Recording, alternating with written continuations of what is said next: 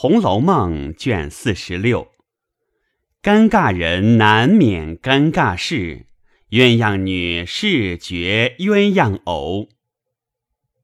话说黛玉直到四更将阑，方渐渐的睡去，暂且无话。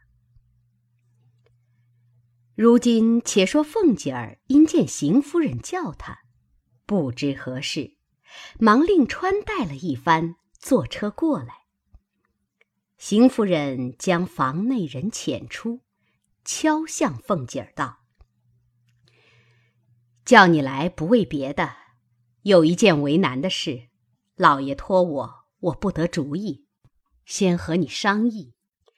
老爷因看上了老太太屋里的鸳鸯，要她在房里，叫我和老太太讨去。我想这倒是平常有的事儿。”就是怕老太太不给。你可有法子办这件事儿吗？凤姐听了，忙道：“依我说，竟别碰这个钉子去。老太太离了鸳鸯，饭也吃不下去的，哪里就舍得了？况且平日说起闲话来，老太太常说老爷，如今上了年纪。”做什么？左一个小老婆，右一个小老婆，放在屋里，耽误了人家。放着身子不保养，官儿也不好生做去。成日和小老婆喝酒，太太听听，很喜欢咱们老爷吗？这会子回避，还恐回避不及，反倒拿草棍儿戳老虎的鼻子眼儿去了。太太别恼，我是不敢去的。明放着不中用，而且反招出没意思来。老爷如今上了年纪，行事不免有点背讳，太太劝劝才是。比不得年轻，做这些事无碍。如今兄弟侄儿、儿子孙子一大群，还这么闹起来，怎么见人呢？邢夫人冷笑道。大家子三房四妾的也多，偏咱们就使不得。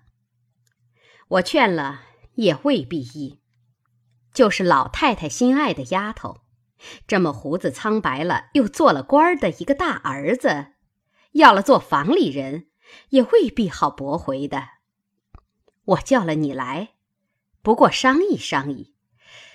你先派上了一篇的不是，也有叫你去的理。自然是我说去，你倒说我不劝，你还是不知道那性子的，劝不成，先和我恼了。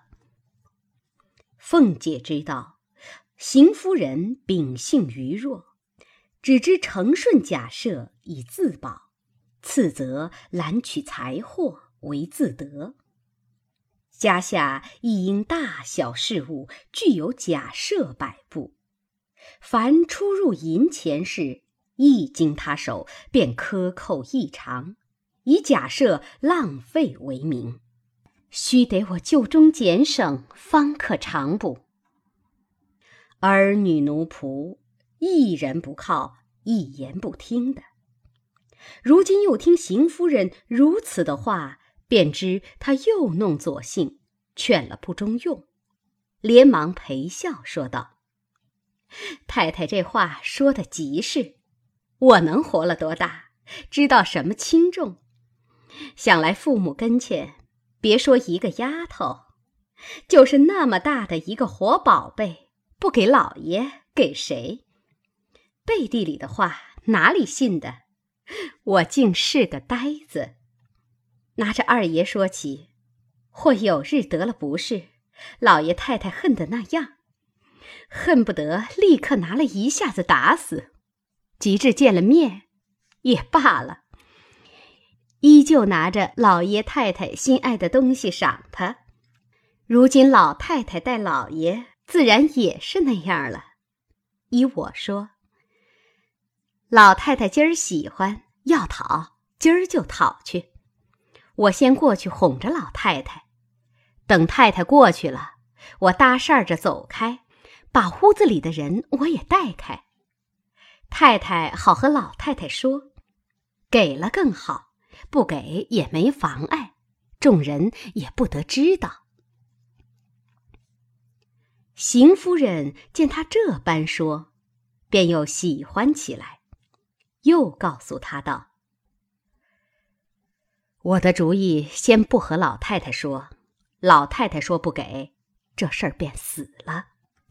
我心里想着，先悄悄的和鸳鸯说，他虽害臊，我细细的告诉了他，他自然不言语，就妥了。”那时再和老太太说，老太太虽不依，可不住她愿意。常言“人去不中留”，自然这就妥了。凤姐儿笑道：“到底是太太有智谋，这是千妥万妥。别说是鸳鸯，凭他是谁，哪一个不想拔高往上，不想出头的？”放着半个主子不做，倒愿意做丫头，将来配个小子就完了呢。邢夫人笑道：“正是这个话了。别说鸳鸯，就是那些执事的大丫头，谁不愿意这样呢？你先过去，别漏一点风声。我吃了晚饭就过来。”凤姐儿暗想。鸳鸯素汐是个极有心胸实践的丫头，虽如此说，保不言她愿意不愿意。我先过去了，太太后过去，她要依了，便没得话说。倘或不依，太太是多疑的人，只怕以我走了风声，使她拿枪做事的。那时太太又见应了我的话，羞恼变成怒。拿我出起气来，倒没意思，不如同着一齐过去了。他依也罢，不依也罢，就移不到我身上了。想必阴笑道：“才我临来，舅母那边送了两笼子鹌鹑，我吩咐他们炸了，原要赶太太晚饭上送过来的。我才进大门时，见小子们抬车，说太太的车拔了缝。”拿去收拾去了，不如这会子坐了我的车，一齐过去倒好。邢夫人听了，便命人来换衣服。凤姐忙着服侍了一回，娘两个坐车过来，凤姐又说道：“太太过老太太那里去，我若跟了去，老太太若问起我过来做什么的，倒不好。”不如太太先去，我脱了衣裳再来。邢夫人听了有理，便自往贾母处来，和贾母说了一回闲话，便出来。贾托往王夫人房里去，从后房门出去，打鸳鸯的卧房门前过，只见鸳鸯正坐在那里做针线，见了邢夫人，站起来。邢夫人笑道：“啊，做什么呢？我看看，你扎的花儿越发好了。”一面说，一面便进来接他手内的针线，看了一看，只管赞好，放下针线，又浑身打量。只见他穿着半新的藕色绫袄，青缎掐牙背心。下面水绿裙子，丰腰削背，鸭蛋脸，乌油头发，高高的鼻子，两边腮上微微的几点雀斑。鸳鸯见这般看他，自己倒不好意思起来，心里便觉诧异，阴笑问道。太太，这会子不早不晚的过来做什么？邢夫人使个眼神儿，跟的人退出。邢夫人便坐下，拉着鸳鸯的手，笑道：“我特来给你道喜来的。”鸳鸯听了，心中已猜着三分，不觉红了脸，低了头，不发一言。听邢夫人道：“你知道，老爷跟前竟没有个可靠的人，心里再要买一个，又怕那些牙子家出来的不干不净，也不知道毛病，买了来三日两日又弄鬼掉猴的。因满府里要挑一个家生女儿，又没个好的，不是模样不好，就是性子不好。”有了这个好处，没了那个好处，因此常冷眼选了半年。这些女孩子里头，就只你是个尖儿。模样、行事、做人温柔可靠，一概是齐全的。意思要和老太太讨了你去，收在屋里。你不比外头新买新讨的。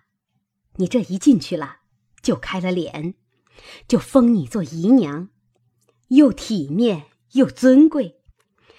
你又是个要强的人，俗语说的“金子还是金子换”，谁知竟被老爷看中了。